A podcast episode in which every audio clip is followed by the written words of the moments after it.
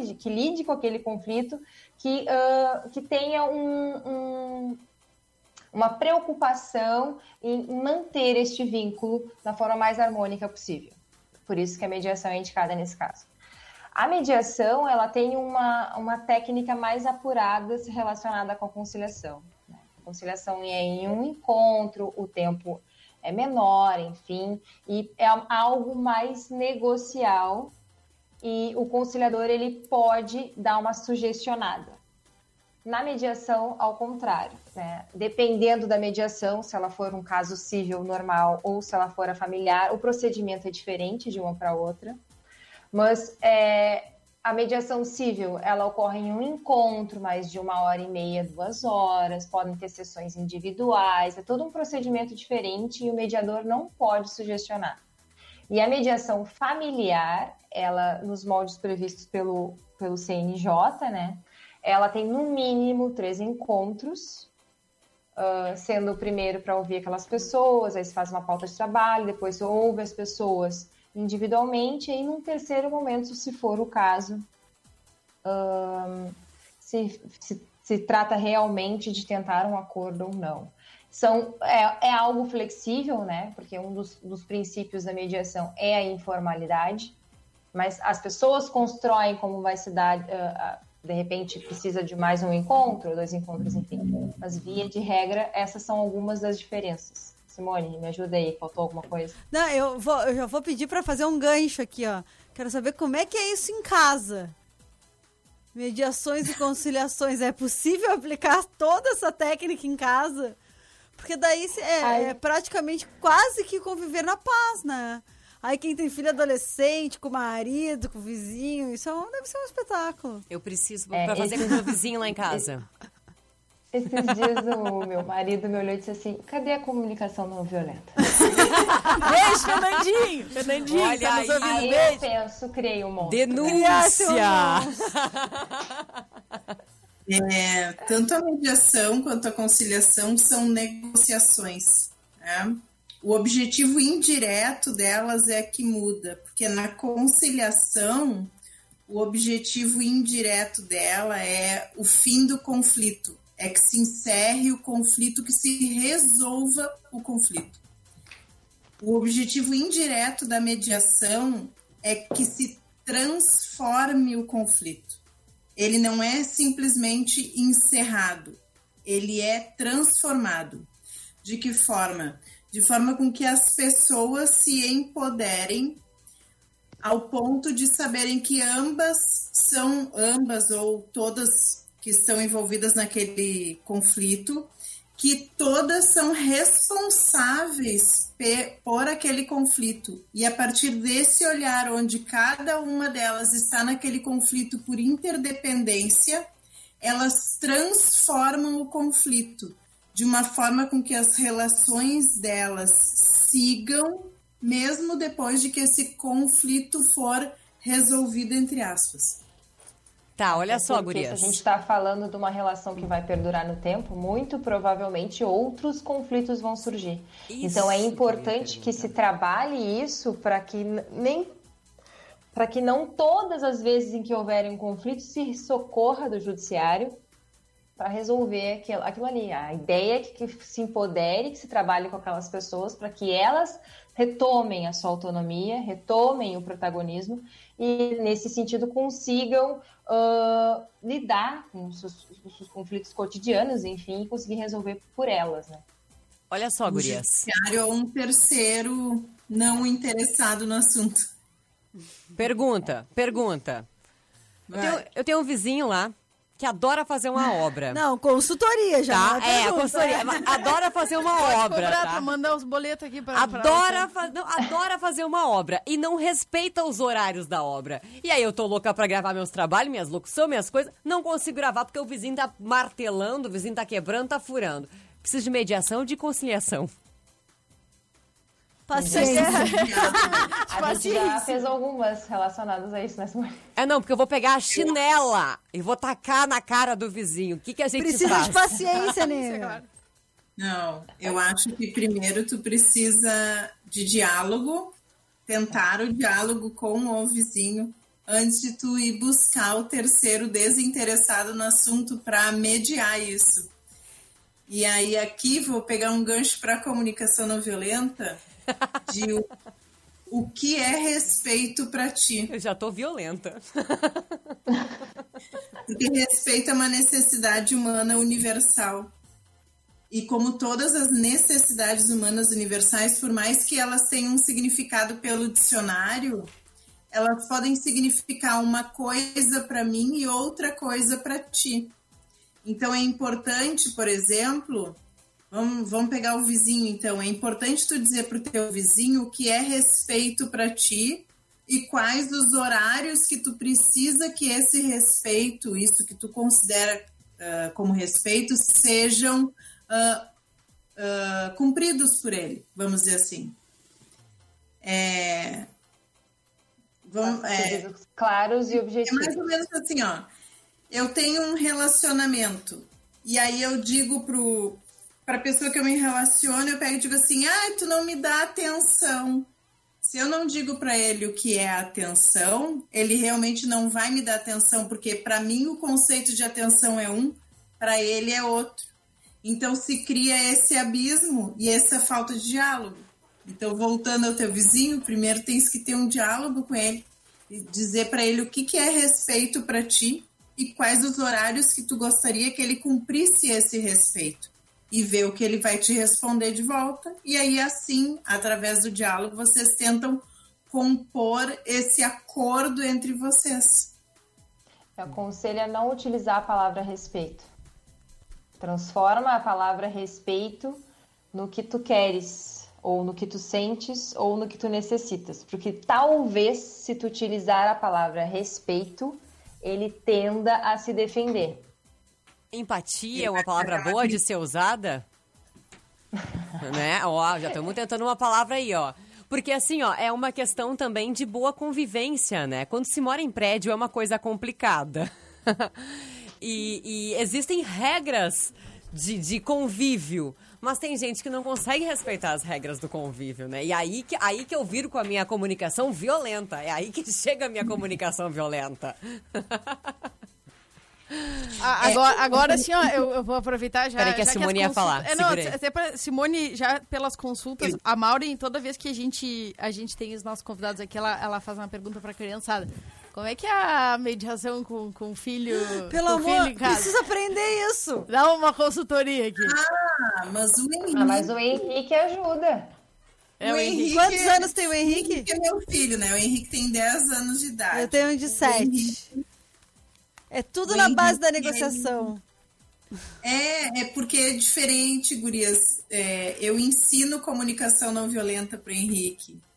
Então ele já se comunica comigo de uma forma mais autêntica e mais pautada nas coisas que ele está necessitando. Então não tem muito. É... E eu também, eu aprendi também a me comunicar com ele, não de uma forma onde ele entenda que eu sou superior a ele, mas eu me comunico com ele de uma forma que ele entenda que eu estou procurando a melhor forma para que as coisas funcionem com ele e que eu estou aberta a ouvir dele o que ele acredita que é a boa forma de fazer isso acontecer, entendeu? Então fica meio. Vou dar um exemplo idiota para vocês, tá? Mas que aconteceu, é um exemplo real. Começou a pandemia, ficamos trancados em casa, etc. E aí eu tirei a roupa da corda e disse assim para ele: guarda as meias na gaveta. E ele pegou as meias e guardou na gaveta. Eu fui, ele estava tomando banho, fui separar a roupa para ele. Quando eu abri a gaveta das meias, voou meia para tudo quanto era lado. E aí eu fiquei assim, pô, porque daí vem o julgamento, né? Que é a comunicação violenta, vamos dizer assim, né? Veio o julgamento, pô, o Henrique não arrumou direito a gaveta das meias. E aí eu fui lá e disse assim pra ele, pô, Henrique, tu não arrumou a gaveta das meias. Aí ele pegou e disse assim, não, tu pediu para eu guardar as meias e não para eu arrumar as meias. E aí? Então há uma diferença nisso. E mesmo se ele tivesse arrumado as meias, como é para ele arrumar essas meias, fica a mesma situação. Porque para mim as meias podem ser arrumadas feito uma bolinha e guardando, e para ele é só dobrar a meia no meio. Então vocês vejam, a, a, a, palavra não violenta da comunicação não violenta, ela não, não, ela não existe para de forma com que a gente acredite que há uma comunicação violenta, não é um binarismo aqui. A palavra não violenta vem da palavra ahimsa, dos movimentos não violentos que o Gandhi fazia. Porque quando Marshall Rosenberg, que é o pai da comunicação não violenta, ele foi pensar num nome para essa esse conjunto de técnicas e ferramentas que ele estava elaborando, o primeiro nome que ele colocou foi pensamento responsável. E aí ele chegou à conclusão que as pessoas achariam que isso que ele estava trazendo para o mundo era autoajuda e que com isso não fosse levado a sério isso que ele gostaria tanto que fosse levado a sério. Então ele foi procurar um nome melhor e aí ele começou a beber das águas do Gandhi e ele trouxe esse nome de não violento no sentido de ahimsa, e ahimsa significa não violência com todas as formas vivas, animais, plantas, seres humanos, etc. Então vem daí essa o nome não violento não significa que há uma comunicação violenta. Nós falamos que a nossa comunicação tradicional ela é uma comunicação alienada, é uma comunicação desconectada da vida. Maravilhoso. Compartilhando só um comentário da nossa ouvinte, que está nos acompanhando também em imagens lá no Facebook do Grupo Oceano e no canal no YouTube, Oceano TV, a Samira, Samira Viridiana Carolina. Ela comentou o seguinte: Eu tenho um vizinho que há quatro anos está fazendo obra, parece que é infinito, e ele simplesmente ignora toda e qualquer forma de comunicação. Tá aí, ó. Viu? Ela compartilha da mesma dor que eu. Ai, ai. Empatia até neste momento de compartilharmos essa incomodação com o vizinho, viu, Samira? Tamo junto. então tá, guria. Seguinte, a gente falou então sobre a mediação, sobre a conciliação. Uh... Eu, eu já vamos aproveitar, a gente tava falando da mediação, da hum. conciliação, e, e uma das, das, temáticas assim que a gente queria bastante abordar é essa questão do, dos novos significados, né? E aí eu queria saber como a mediação e a conciliação, elas acabam atuando... Uh, para dar um novo significado no conflito, assim, é, e, se, e, se, a atuação, a atuação delas em si é diferente e dentro dessa resolução, assim, é, como vocês percebem, né, esses novos significados? A mediação e a conciliação, elas vieram numa, numa onda, no momento, pensados para nós olharmos de forma diferente para os conflitos. Então, já é um ressignificar, né? Já é dar um novo significado. Mas eu penso que elas atuem de forma diferente nessa significação, justamente por serem procedimentos diferentes. Um, com o Código de Processo Civil de 2015, elas foram instituídas como parte obrigatória dos procedimentos dos processos cíveis. Então, via de regra, se tu entrar com uma ação, tu vai ter ou uma conciliação ou uma mediação. E o objetivo, uh, ela foi pensada, elas foram pensadas, uh, sendo bem realista, para desafogar o judiciário, né? Porque todo mundo sabe da questão da morosidade, enfim, da hipertrofia e do esgotamento que o judiciário tem vivido. E aí a gente vai falar de várias crises, mas enfim, elas foram pensadas para isso. Mas elas têm como ponto em comum o, perceber de que existe uma forma melhor para lidar com cada tipo de conflito. Seja ele familiar, seja ele civil. Existe uma maneira mais adequada de lidar com ele, existe uma porta, a gente chama de justiça multiportas, mais adequada. E aí vai vir a porta da conciliação, a porta da mediação, a porta do próprio processo judicial, enfim. E eu penso que uh, o novo significado que se deu foi exatamente esse: olhar o conflito de uma forma diferente. E aí trazer a visão positiva dos conflitos. Conflitos, geralmente, quando a gente pensa na palavra conflito, a gente pensa em algo negativo: guerra, embate, briga, vizinho que bate uh, martelo até tarde, enfim, a gente pensa em coisas negativas. Mas a visão de conflito ela pode mudar, ela pode ser construtiva, ela pode ser positiva, e esses métodos vêm justamente para trazer esse novo significado e para mudar a forma de lidar. Porque pensem, se a gente tivesse, uh, se eu fosse uma médica e tratasse todos os meus pacientes da mesma forma, os tratamentos iam ser eficazes? Penso que não. Penso que pode até morrer alguém, dependendo da situação. É exatamente isso que, que a gente para para pensar todos os conflitos que chegam ao judiciário precisam estar no judiciário? Uhum. Tem que ser tratados daquela forma? É justamente isso que se uh, gera várias uh, gera várias ressignificações no meio de uma grande que é perceber o conflito de uma forma diferente. Quer complementar alguma coisa, Simone? Não, eu ia dizer, é praticamente o que a Carol falou, eu acho que a mediação e a conciliação, elas vêm para dar esse... A, a, maior ressignificação que elas trazem é de que o conflito não é algo bom ou algo ruim, o conflito ele é inerente à vida. Nós passamos por conflitos o dia inteiro, desde a hora que a gente acorda até a hora que a gente vai dormir. O, o primeiro, nosso primeiro conflito do dia, isso é mundial, universal. Levanta da cama. Quero ficar mais cinco minutos da cama. Só Esse é o nosso primeiro conflito. É. Então, e aí nós vamos passando por vários conflitos ao longo do é. dia. Né? Então, acho que essa é a primeira, é a maior ressignificação dessas, desses métodos que estão vindo, além da mediação e, do, e da conciliação, é esse, de que o conflito faz parte da vida. O conflito, ele nos move, gurias. Se o homem não tivesse tido seu primeiro conflito batendo duas pedrinhas uma na outra, não seria descoberto uhum. fogo. Então, o conflito é uma, é uma energia que nos move para algum lugar.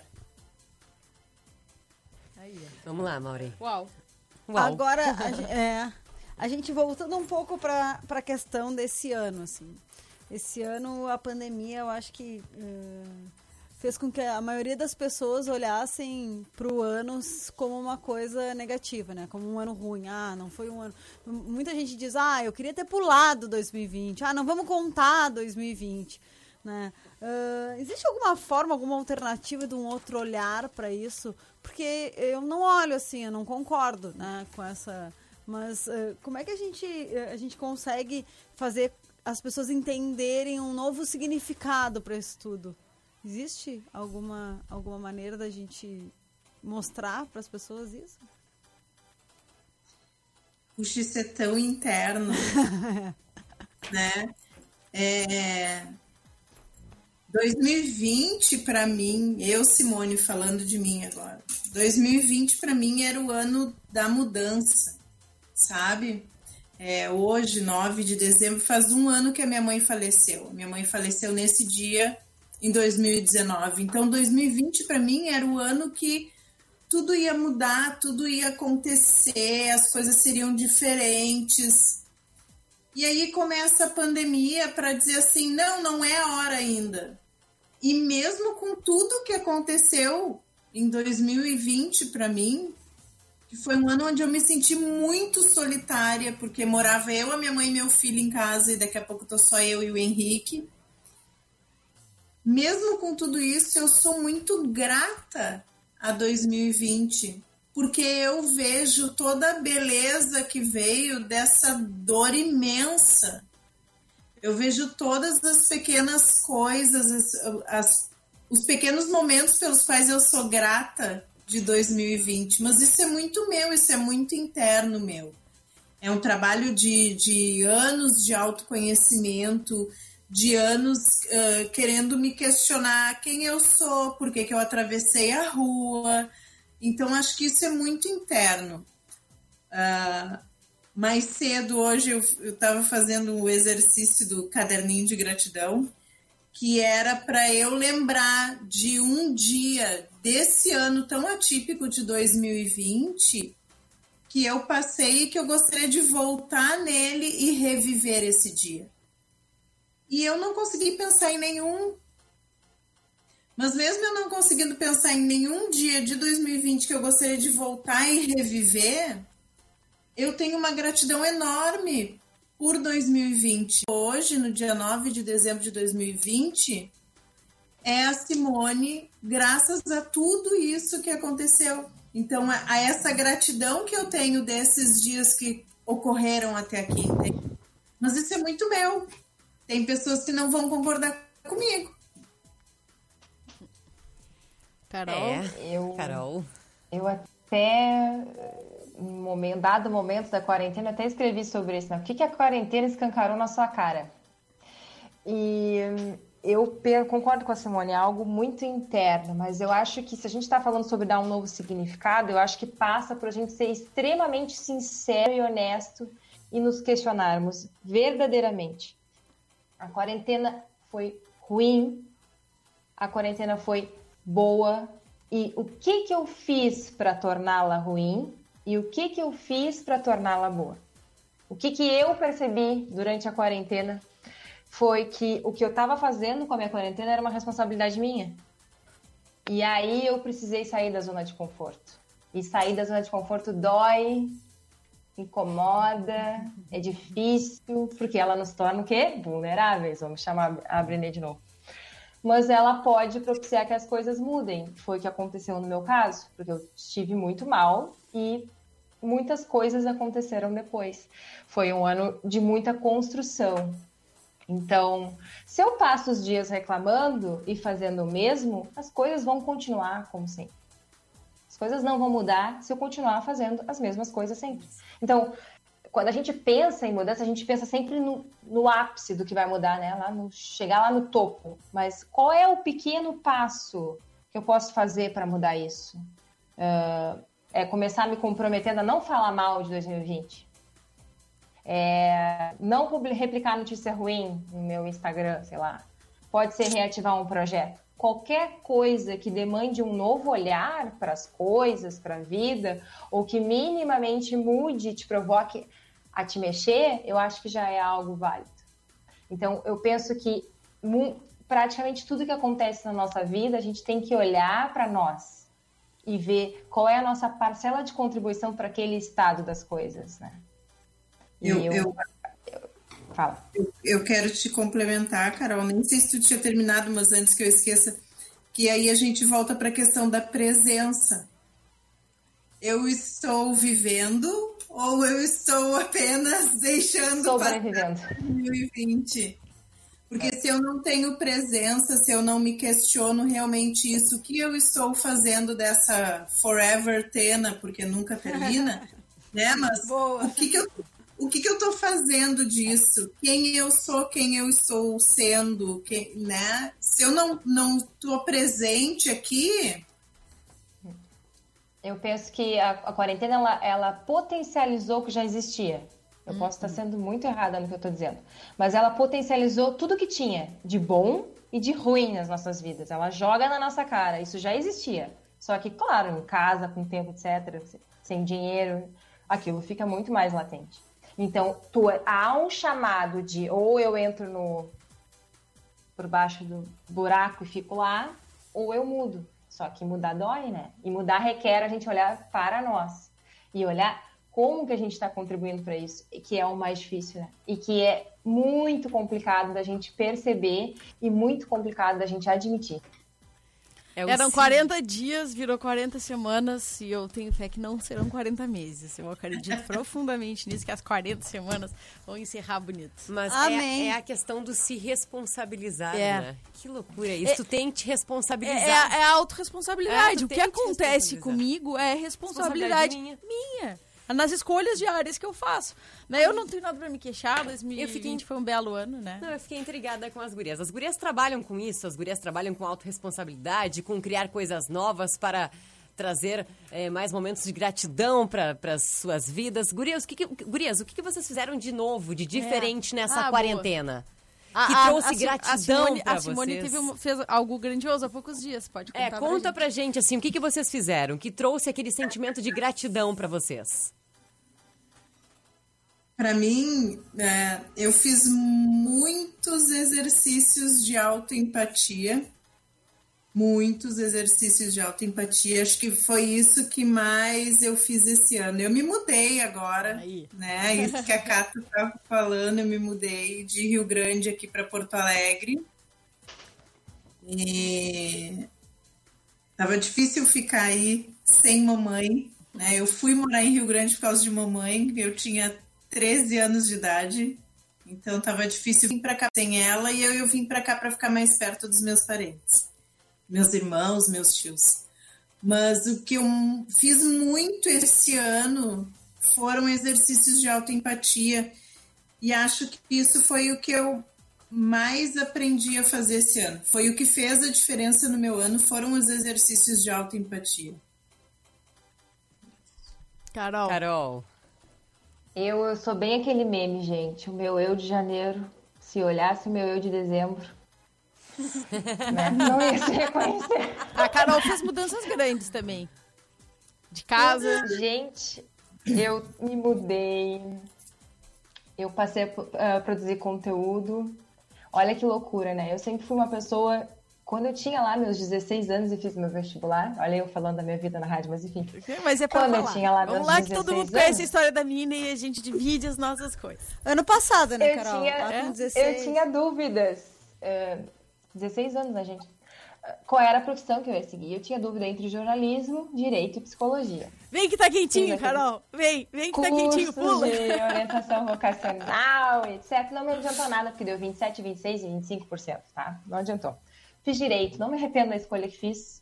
Amo a minha profissão, amo advogar, tanto que busquei uma nova vertente na advocacia, mas o, o que eu percebi, que eu consegui aliar essas três, três, é esses três interesses que eu tinha durante a pandemia. Porque eu sempre gostei de escrever, aí comecei a produzir conteúdo, tornei o meu Instagram ah, público, enfim. Percebi que tinham pessoas que gostavam de ler o que eu escrevia, olha que chocante, né? Muito trabalho também de autovalorização aí nesse meio desse caminho, de gratidão. Me mudei, enfim. Eu, eu, mas eu só, eu só consegui ter todas essas mudanças, e é por isso que eu falei de autorresponsabilização. Quando eu parei no momento de desespero e pensei, o que, que eu estou fazendo com a minha quarentena? E o que eu estou fazendo com a minha quarentena é uma responsabilidade minha. Não é uma responsabilidade do coronavírus, não é uma responsabilidade do meu marido, não é uma responsabilidade dos meus clientes que não estão me pagando, enfim. O que, que eu estou fazendo com a minha quarentena? E aí, a partir do momento que eu comecei a me mover, as coisas começaram a se mover. Mas para isso é muito difícil. Então, eu acho que a palavra deste ano, para mim, foi eu adulteci muito, aprendi muito. Porque a gente ficar reclamando do outro, do que aconteceu, a culpa é sempre fora e não é nossa, é muito papel da criança, né? A gente fica esperneando e a gente não se responsabiliza. Eu acho que essa foi a grande questão, assim. E por isso sou muito grata a 2020. Eu não posso ser ingrata, né? Não só pelas coisas boas, mas principalmente pelas ruins, porque parece que eu só aprendo na dor. É aquilo que a gente Então, tava falando no final de basicamente- semana, né, Carol? As, as escolhas, né? Se a gente vai aprender eh, num fluxo mais amoroso, se a gente vai aprender na dor. E, e, e é. 90% das pessoas aprendem. Exato, é, é, é até pela forma, assim, como a gente se construiu socialmente a, a, a aprender na dor e mais a gostar da cultura do sofrimento, assim. Sim. Se é difícil, as pessoas, a gente taxa como se tivesse mais valor. É, E de fato, o que, o que importa é o quanto aquilo vai impactar em mim, e não se, se, se foi sofrido ou não. É, né? O olhar tenho- pro resultado, Eu né? tenho um professor que. Desculpa, eu te cortei, cara. Capaz. Eu tenho um professor que ele fala, ele dá aula sobre mudança de hábito, né? E ele diz que a gente só muda um hábito quando algo é gloriosamente magnífico, muito bom, e tu quer muito mudar por aquilo, ou quando é algo é insuportavelmente ruim e doloroso. Meio desses dois extremos, apesar de ser muito dual, a gente fica em zonas de conforto. E aí a gente não muda. Porque, claro, no, extremo sofrimento eu também tenho um ganho secundário. E aí me acostumo a ficar né, exatamente ali, porque é um ganho secundário. Ah, tá difícil. E aí é. é- é- e eu me acostumo aos outros abraçarem, dizendo, bah, mas tá muito difícil. Tem, tem toda essa, essa dinâmica, né? O usar do vitimismo para receber a atenção e o cuidado do outro nos, nos leva a se manter estagnados. Também né? porque aí a gente já volta lá no que a Simone estava falando, porque eu, eu não sei expressar a minha necessidade. Né? E aí eu. Nós fomos criadas assim, né, Exato, gurias? Vocês peguem assim. A gente pega qualquer comédia romântica, qualquer filme que e a primeira frase que a mulher diz é: Oh meu Deus, e agora o que vamos fazer? Agora eu quero que vocês pensem uma mulher real, de carne e osso, que vocês conhecem que faz isso. Cara, a mulher vê o problema e a mulher já tá pensando como é que ela vai resolver Ai, meu aquilo. Deus, lembrei do. Lembrei Já tá do... escalando aqui uma parede. Eu já lembrei, tá não, um- eu lembrei do Chapolin, né? Chapolin Colorado. Ó, e agora quem poderá me defender? Todos os filmes que tem, a primeira coisa que a mulher faz é procurar alguém, geralmente um homem, para ajudar ela a resolver aquele problema. Não é assim na vida real, sabe? Não é assim. Outra coisa, nós aprendemos o quê? Também que no primeiro capítulo da novela vai acontecer alguma coisa que vai separar aquele casal. A mulher vai passar a novela inteira sofrendo, mas no último capítulo ela vai estar com o cara. Então o que, que a gente acha? A gente acha que amor é aquilo que a gente passa se ferrando o tempo inteiro, mas ai, Buscando. daqui a pouco No vai fim, dar certo. Vai ficar bonito. lindo. No fim Né? vai ser lindo. Aí vem o Paulo Coelho para nos dizer o quê? Se não deu certo é porque ainda não chegou no final. Aí não dá, né, Gurias? Aí não dá. Vamos se acostumar com o sofrimento. É, é, Não, é, também é aquele- masoquismo, né? É. Gostar de sofrer, né? É, é, também é isso. Já, eu, eu adoro, eu, eu sempre faço minha meia culpa quando a gente tá falando isso junto com os outros escritores, né? Porque isso é um dos principais recursos narrativos que a gente chama é a jornada do herói, né? É, é uma curva da jornada do herói e, e já começa até na própria identificação e, na- e a, a narrativa de, de Jesus Cristo como um arquétipo, a jornada do herói. Então que começa, a situação fica difícil, fica mais difícil ainda, chega uma bomba, se resolve morreu no fim, se coitado, resolve, Jesus. se recupera, se vem a redenção. E, e é exatamente isso. A gente parece que, que leva a vida a tentar construir as nossas dinâmicas diárias e sociais como a jornada, do herói. Talvez até pela necessidade de satisfação de dizer eu, sou, eu, eu venci, Cata, eu sou um herói. Cata, a jornada de Jesus Cristo, o homem morreu. É, mas é, Pregado mas não- numa não só cruz no morreu. fim da- do não só negócio. morreu. Ele, ele, ou seja, tem a redenção com, a com a, quando ele ressuscita. E essa é a dinâmica, a gente tá sempre buscando assim essa, essa jornada. O pós. É, é como uma Nós fênix, Nós, renascer nós das estamos cinzas. acostumados com aquelas pessoas na, na, na era grandiosa. Tudo é o grandioso. Entendeu? Ah, eu quero ser a Madonna. Mas ninguém sabe o quanto a Madonna se ferrou pra ser a Madonna. Mas o que, que eu olho? Eu olho, ó, eu- a Madonna. Entendeu? Eu assisto aqueles programas assim. Uh, acho que o Grêmio ganhou. Eu assisto aqueles programas assim do The Voice, as pessoas cantando lá e, oh, nossa, é isso que eu quero fazer. Mas a gente não sabe há quanto tempo aquelas pessoas estão fazendo aquilo e que chegaram lá. Então, isso também é uma forma de. de a Brené Brown fala que nós temos a ideia de que nós não somos bons o suficiente, É, é pênalti, é isso que tá somos acontecendo. merecedores de amor.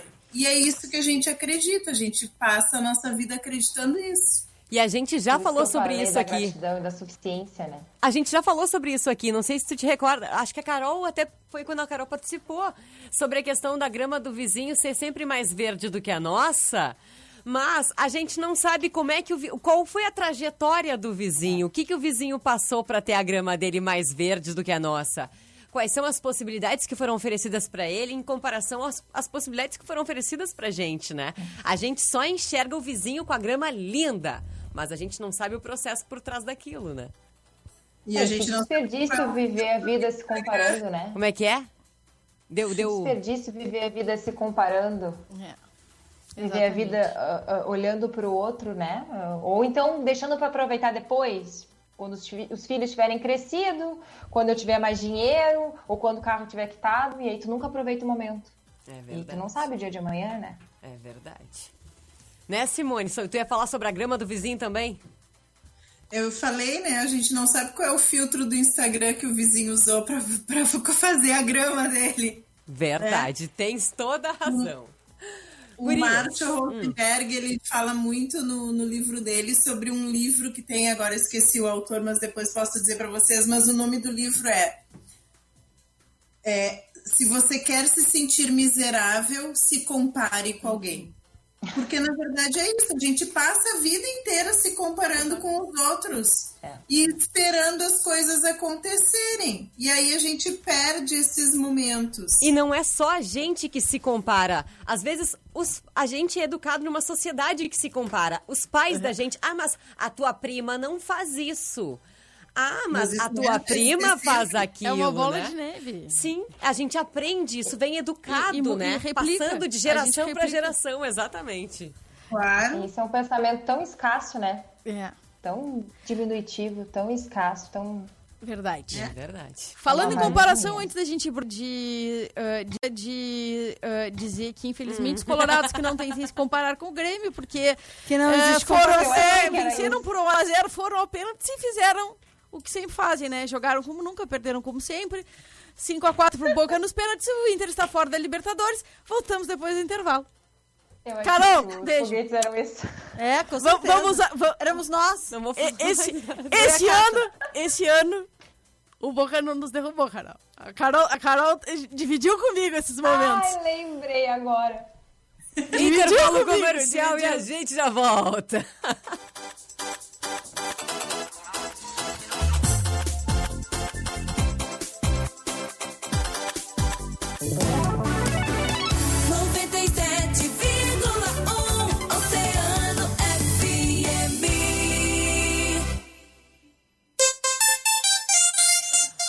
Oceano, 15 para meia-noite. Toque do Alemão tem novidade saborosa. Agora, além dos tradicionais baurus, cachorrão, x, torradas, tábuas, o Dog do Alemão te oferece pizzas e hambúrgueres. Isso mesmo. E o melhor, tudo no delivery. É só ligar 32320666. Já estamos funcionando também na Buarque de Macedo com o delivery. E na Dom Bosco, é só chamar 32320666. Fique em casa. Isso vai passar. 32320666. Conexão Iara. Tudo o que acontece na unidade da Iara Brasil em Rio Grande está aqui. Movimentação de caminhões na Iara é sinal de safra boa. E para que tudo funcione bem, além da adoção de todas as medidas de segurança no combate à pandemia, a empresa também está se preparando para a automação total do pátio de carregamento, que vai oferecer mais agilidade, segurança e conforto aos motoristas e clientes que passam por lá diariamente. Para saber mais, acesse iarariogrande.com.br. Não estamos alheios aos perigos da pandemia. Para enfrentar o vírus e evitar a contaminação, regras básicas precisam ser obedecidas. Usar máscara e álcool gel. Lavar bem as mãos sempre que puder. Evitar aglomerações. Assim, vai passar mais rápido. Faça sua parte. Grupo Oceano. Viver com saúde e segurança só depende de nós.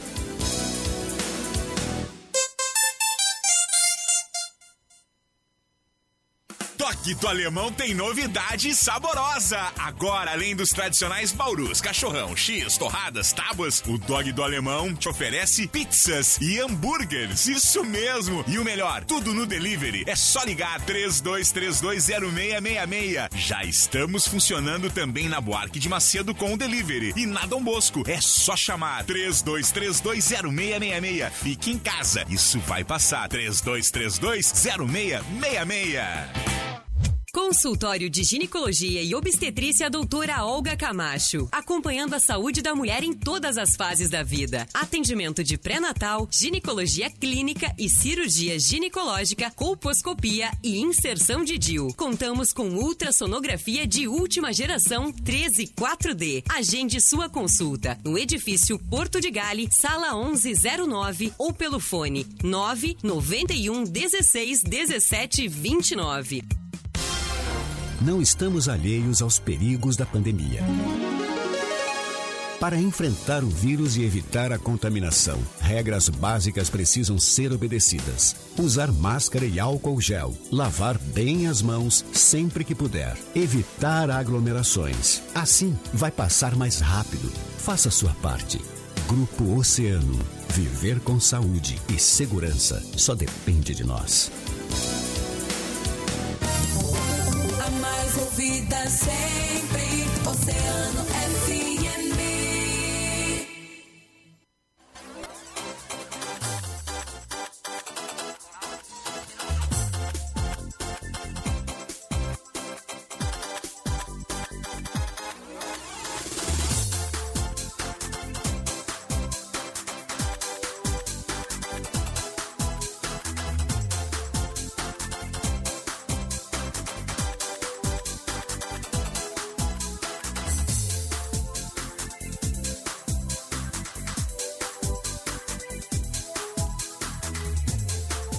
chegamos ao último bloco da Hora das Gurias, gurias. É, Ah, é sempre o mesmo sofrimento, é. sempre a mesma coisa, a mesma sensação É. de... Tinha mais 32 páginas É, aqui. A gente tava Tá. conversando sobre isso antes de começar, né, Carol?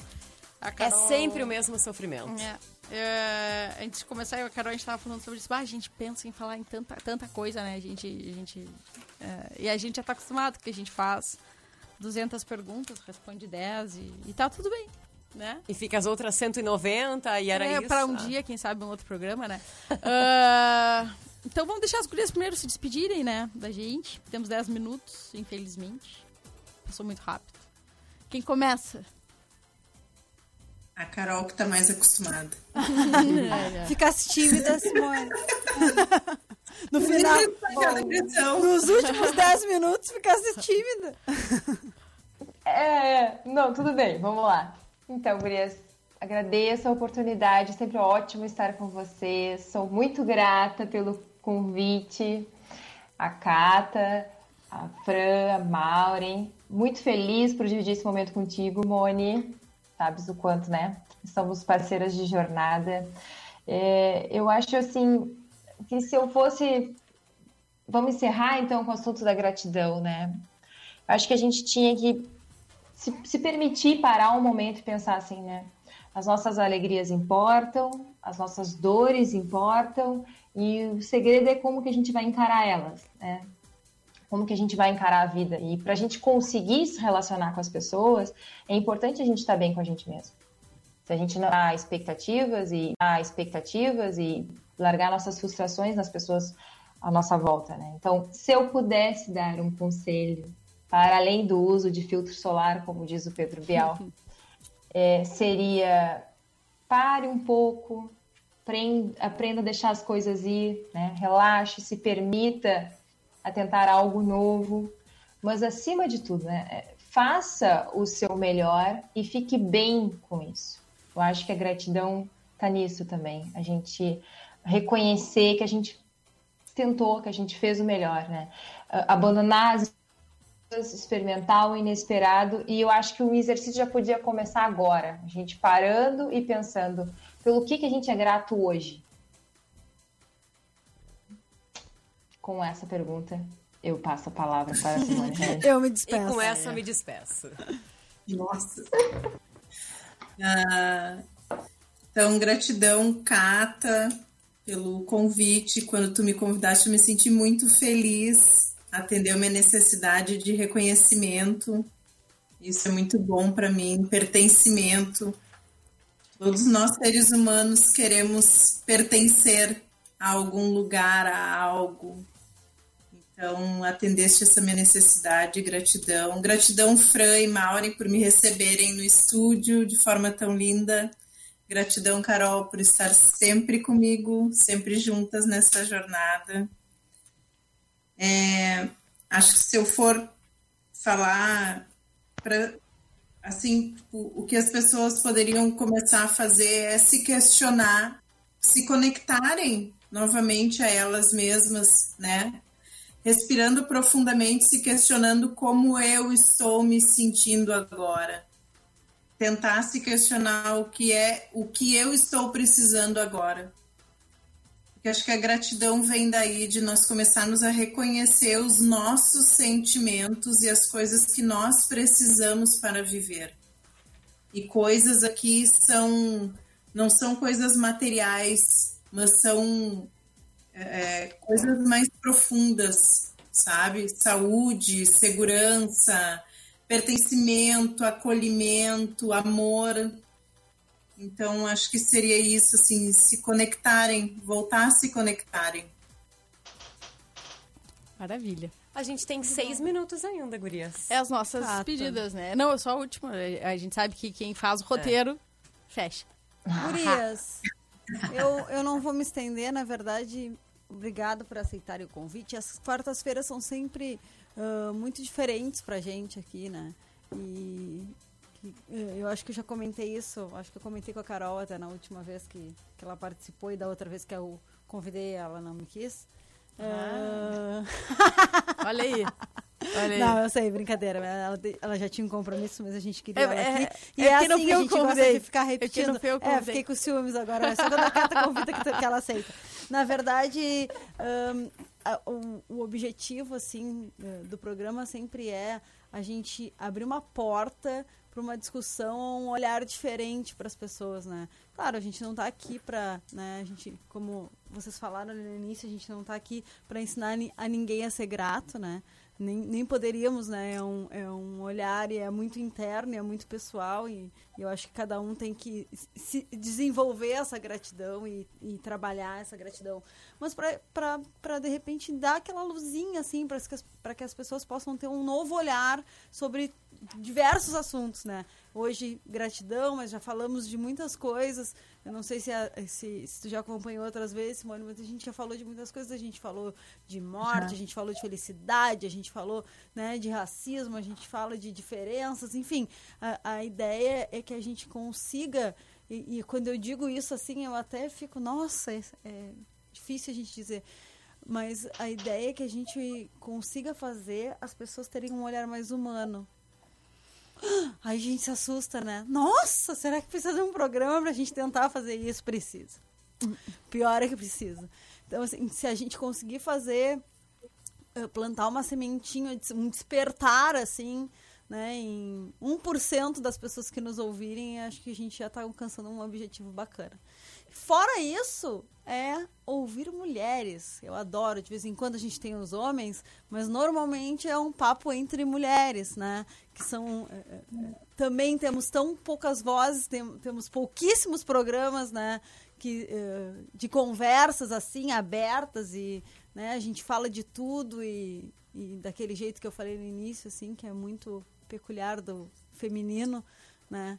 Ah, é esse espaço ser assim. E eu fico cada quarta-feira mais grata por ter estar aqui, estar nesse espaço, poder trocar essa ideia, assim, eu acho que eh, esse despertar humano também me torna uma pessoa melhor a cada quarta, a cada discussão, a cada aprendizado, com cada convidado que vem, engrandece tanto os nossos assuntos. Então, gratidão, e esse é de verdade. Fran? Gurias, eu não tenho muito o que dizer. A Maureen já falou tudo, tá? Então, assim, ó, eu só vou falar é, realmente gratidão pelos ensinamentos, gratidão pelos pelo compartilhamento de informações, gratidão por me ensinar o que, que é a mediação e a conciliação. vou conversar com o é. vizinho, tá? Vou tentar conversar com o vizinho. Consulta. Mas muito obrigada mesmo. Foi um, foi um, acho que foi uma noite muito divertida para nós. Nós demos risadas e nós aprendemos muito, muito com vocês. Nós aqui no estúdio, os nossos ouvintes eh, aprenderam muito. Então, muito obrigada. Gratidão. Ah, primeiro eu queria agradecer as gurias por prontamente aceitarem o convite. Sempre é muito bom.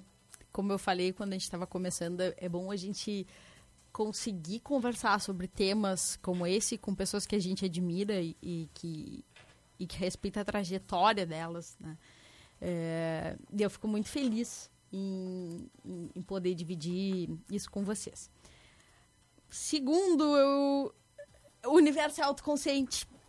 E, e as coisas elas vão acontecendo assim é, de, uma forma que às vezes a gente nem percebe, mas acontecem porque tem que acontecer, da forma como tem que acontecer e até dentro das nossas responsabilidades.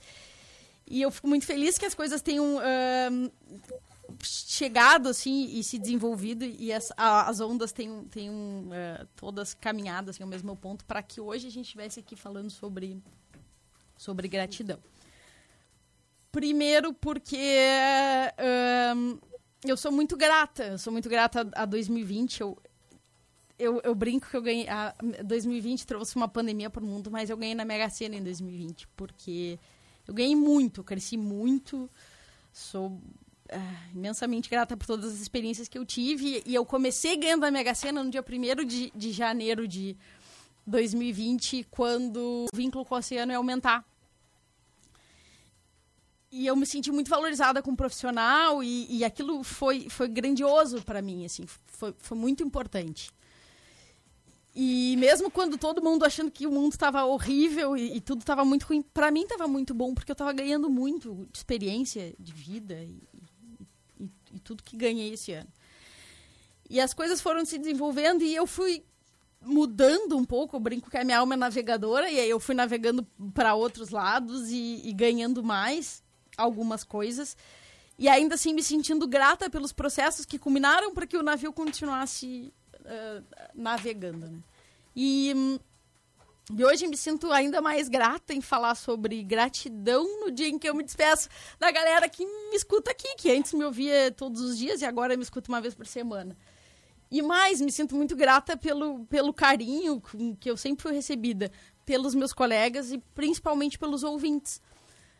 Porque eu me sinto abraçada e eu me sinto acolhida. Melhor ainda, né? Poder hoje trazer em um programa o meu agradecimento por tudo que eu vivi. Então, eu queria me despedir não só agradecendo o convite das gurias, mas também agradecendo o convite das gurias que me convidaram para continuar uh, o meu vínculo aqui mais alguns meses. E então, uh, gratidão, Maura, gratidão para a Aninha que me fez esse convite. E gratidão pela a Fran, pela parceria.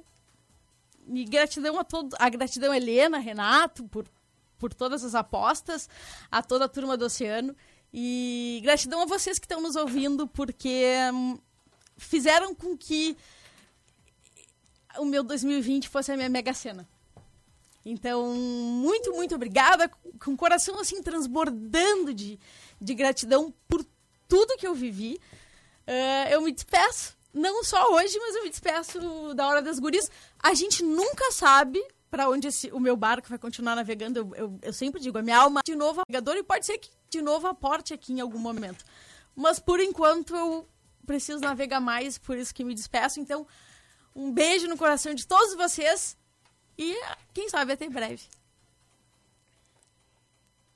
Eu acho que eu não tenho mais nada pra dizer, Cata. Eu tenho. Aí, encerra, encerra eu aí. tenho não, pra eu... dizer que as portas que são sempre abertas. E os microfones ligados. E os microfones Tá, ligados. então, Cata, encerra aí, diz que. Vamos lá, dá, dá um tchau pra galera e. Um tchau. beijo pra todo mundo que tá nos ouvindo. Quarta-feira que vem tem mais Hora das Gurias. E esperem pelas surpresas. Um beijo pra vocês. Beijo.